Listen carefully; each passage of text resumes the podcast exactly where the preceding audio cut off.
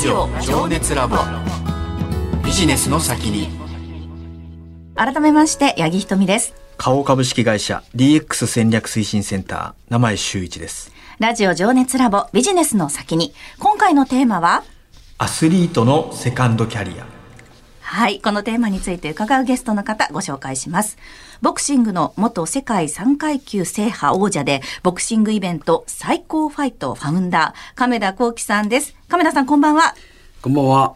よろしくお願いしはい、よます。ろしくお願いします。まあ、亀田さんといえばね、うん私たち世代の方々は、本当スポーツニュースなどでもね、よく見ていたと思うんですけれども。もうねボクシング界の人気をね、もう一世を風靡した選手で有名ですからね、ねえあのまずはじゃあ、あの、経歴から改めて振り返っていきたいと思うんですが、1986年生まれで大阪府出身で、えー11歳の時、父四郎さん指導のもとボクシングをスタートされました。16歳で全日本社会人選手権フライ級を優勝されまして、17歳でプロデビューということなんですね。そして2006年19歳で WBA 世界ライトフライ級王者に輝きました。以降 WBC 世界フライ級 WBA 世界バンダム級王者となり日本人で初めて3階級制覇を達成されたということです。えーそして現在はですね、亀田プロモーション社長、最高ファイトファウンダー、最高ファイトクラブ初代会長を務めていらっしゃいます。えーボクシングのね、お話も伺っていきたいところなんですけれども、現役時代の。はい今日は、セカンドキャリアについてということなので、ねはい。えー実業家としての亀田さんに、はい、ろいろスポットライトを当ててお話を伺ってまいります。んえー2015年に現役引退ということで、世代で言うと20代後半ですよね。そうですね。28の時ですね、引退したのは。はい。プロになってからは11年ほど。そうですね、17でデビューしたんで、ええそうか、10年ぐらいか。10年、11年ぐらいですかね。はい。長くね、その第一線で活躍されていましたけれども、セカンドキャリアということなんですが、その辞めてからのことっていうのは、その実際活躍していた時は考えてらっしゃったんですか？まあ何人かそのやっぱ引退したら、そのいつまでもずっとボクシングできるわけじゃないんで、やっぱ引退後のこと、まあ何がその授業ができたらいいなっていうぐらいのことを現役中に、まあぼんやり考えてたぐらいですよね。でその時に明確に何をするっていうのは、だからその引退する時ぐらいには大体固まってきたかなっていう感じですね。なるほ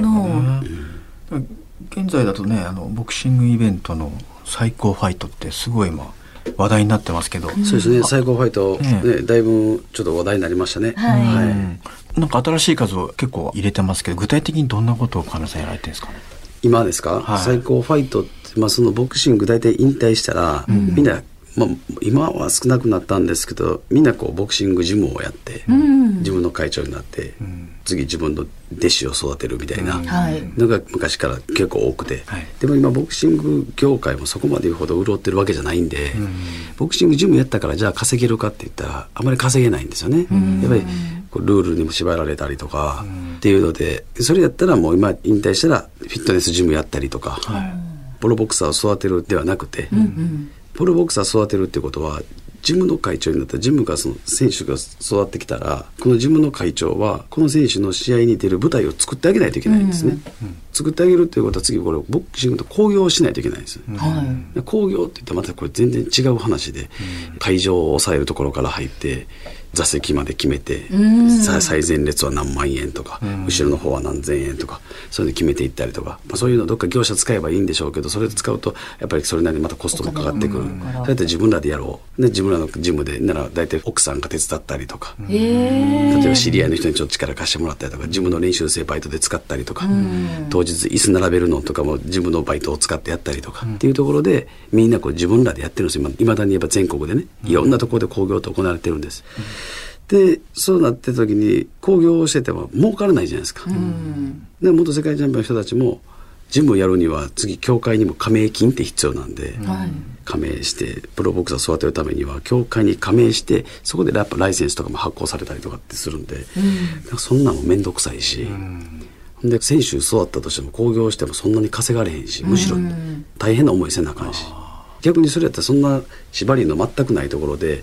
自分の今までの経験を生かして、はい。ボクサーサイズとかでフィットネスジムやった方が練習生も来るしそっちの方が儲かるやんって、うん。自分はそれがちょっと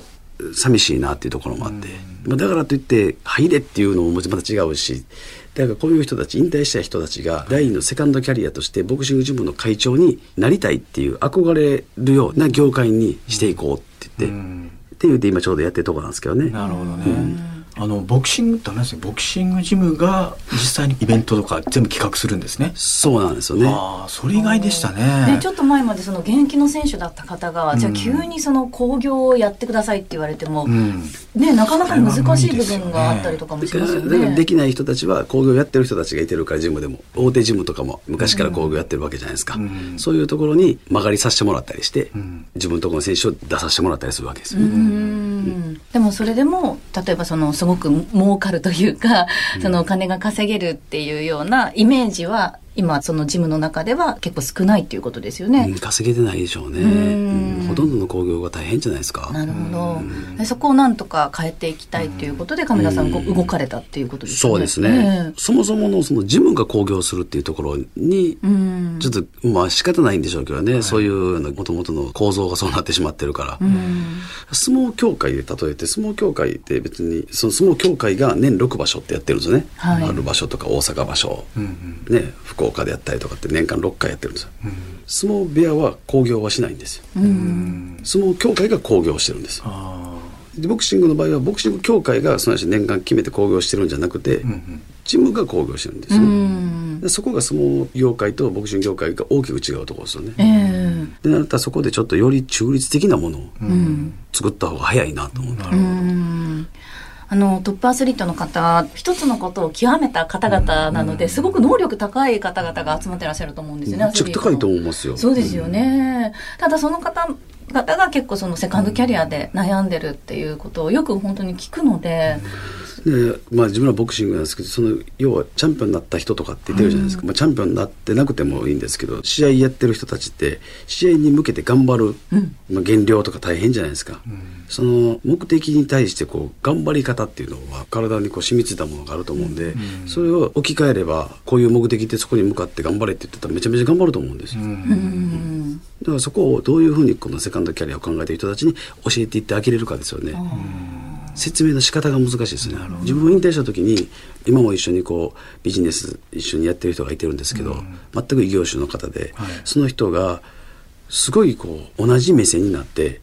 でも会社でいうとも結構すごい大きい会社の人なんですけど、自分みたいな何にも経営もしたことのないまだまだねそのビジネスの世界で言ったらプロテストも受けてないぐらいのレベルじゃないですか、ボクシングで言ったら。その人が言ったらチャンピオンクラスじゃないですか、はい。それがすっごい分かりやすく説明してくれたんですよね、ボクシングに物事を置き換えて全部ね、経営するにも、まあ、会議っていうのが必要まず社員とずっと喋ら喋っていかなあかんとか、まあ、ボクシングで言ったら例えばこれがロードワークで大事ですよねとか事業計画の立て方とか、決算書っていうものが会社にもまずあってそれで PLBS っていうのがあってとか、あすみませんちょっと PL って僕わからないです。なんでそれ PL 学園ってそうですよ大阪のそうってなりますやとなります。ね損益計算書っていうのがあって、貸借対照表があって、でもこれだけではなくて別にキャッシュフローもあって、とかっていうのをなんかそれも全部それぞれなんかボクシングにすごく分かりやすく教えてくれてたんですよね、引退してすぐぐらいかな、そういう教える場みたいな、なんかそういう物事をなんかうまくこうその業界に置き換えてしっかりと説明してあげれば、みんな分かりやすく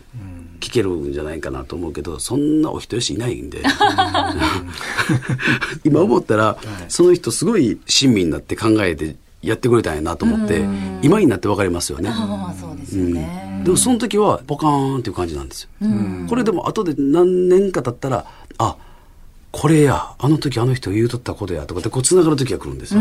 その時は一回では絶対分かってないんですよ、人間。誰でも。それをやっぱり終わったらまた自分でこう勉強をしてっていうこともやっぱり必要ですよね。うんっていうのは、まあ自分が聞いたらそれをちゃんとこう、もう一回また勉強してたんで、はいだんだんだんだんそれがこう、覚えていったっていう感じですかね。なんかそれを教えてあげる人、うんうん、まあでもそれも探すのも難しいしね。でも企業にとってはねその大企業の中でもそうやって目標に向かってしっかり頑張れる方っていうのは、その社員としてはすごく魅力的じゃないですか、はい。企業にとって例えばその生井さんの花王さんとかが出張して、うん。こういうことに興味ある方はぜひうちにみたいな感じでセカンドキャリア考えてくださいみたいな授業とかして、まあ企業がやっぱ欲しい人材であるかなというふうに思うんですけれどもね。そうですね。うんちょっとあの、例えばボクシングに例えると、12ラウンドあるじゃないですか。でやっぱりしんどい時期と、ここはこう頑張って乗り越えなきゃいけないっていう、そういうやっぱり山谷っていうのはあるんですか？ありますね。あります、はい。いや、仕事も一緒で、ここは頑張んなきゃいけないっていう、うんなんかその辺のやっぱり心理っていうか、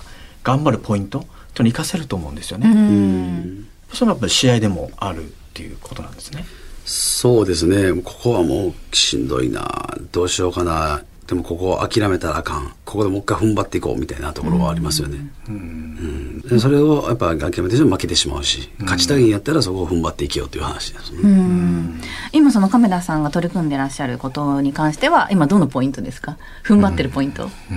今は踏ん張ってはないですね。今もう、もうとにかくひたすらまっすぐに向かって走り切ってるという段階です。ダッシュしてますね。私は。踏ん張るポイントではないですね。なるほど、ダッシュして目標に向かって。目標に向かっても一直線にもう突き進んでる感じですね。うん今最も情熱燃やしていることっていうのはどういったところになりますか？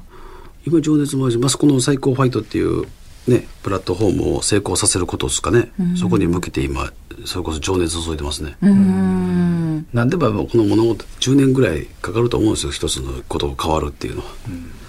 でも10年かかったら結構おじいちゃんになってまうんで。あ そんなこと私同世代なんでいやあ いや10年かかダメなんですよ。自分ちょっと生き急いでるんですよ性格的にも、とにかく早く物事達成したい派なんで,、なるほど。でこれ10年を3年でどんなんとかできへんのかなとかって考えてもらうんですよまあ後半楽しめますからね、早くやればやるほど。そうなんですよ。はい。はあ、あとは早楽したしたしたで ボクシングで初めてやった時も、自分の中でまず決は決めたんですね、ゴールを。ボクシングを引退する時まず初め決める。おほーんなら、まあ、えっ、と、30歳で自分は引退しようと。で、30歳から次40歳までどういった人生を送っていこうかとかっていうのを考えてたんですね、現役の時に。で、そうなると、目標が日本人で3階級誰もしなかったんで、自分は3階級制覇するっていうのを決めて、でその3階級はいつまでにできるんやろうとか、っていうのを17歳でデビューっていうのが決まってるんで、そこからで、まあ、こう逆算していったんですね。10代で世界チャンピオンになりたいっていうのもあったんで、で10代で世界チャンピオンになれるのかなとか、で17でデビューして10代で世界チャンピオンになるって3年しかないわけです、1年で何試合できるんだと、とかっていうのを全部計算していったらでもいけるなこれと思ってで次3階級制覇が30歳までにって言っても10までやったらこれ10代で世界チャンピオンというかあと2個取るだけやからこれもいけるなって言ってでまあ25歳までにじゃあ3階級制覇しようっていう決めていってで残りはあと30まで、自分の中で限界に最後調整にチャレンジしていこうっていう期間にしようと、みたいな感じで決めていったんですよね、決めないといけないと思うんです、うん。いや仕事も一緒で、これバックキャスティングって言うんですけどね、ほう。あのなんか横文字が出てきましたね。バックキャスティングしろって言われるんですけど、3年に何を達成するかっていうのを決めて、そこからやることをこう決めていくそうすると今おっしゃったように1年間で何試合やるとか、例えば来年での売上こうするとか、そういうのを自分の業務計画に落とし込ん。で、えー計画を作るわけですよ、これバックキャスティングおーそれがバックキャスティング。バックキャスちょっと自分横文字弱いんです。でもそれをねナチュラルにね。現役時代からされてたということなので、ね、今そのセカンドキャリアでじゃあ達成したいことっていうのも熱い情熱をお持ちだということなんですけれども、そのあたりに関してはじゃあまた次週ねお話を伺っていけたらというふうに思います。はいえー、名前さん改めて今日のテーマアスリートのセカンドキャリアについてどう思われましたか、うん。いやあの業界違ったんですけど、やっぱりビジネスマンとしてすごくなんか相通じるものがあるなと思いましてね、最後のバックキャスティングの話も、まあ、そうなんですけど、やっぱその外部の風に触れてやっぱここ違うなっていうのを亀谷さんが気づいてですね、でなんか新しい風を入れ込むっていうこの情熱ですよね。ここにやっぱり僕は鍵を握るんじゃないかなというふうに思いました。えーここまでボクシングの元世界3階級制覇王者でボクシングイベント最高ファイトファウンダー亀田幸喜さんにお話伺いました。亀田さん次回もよろしくお願いいたします。はいよろしくお願いします。ラジオ情熱ラボ。ビジネスの先に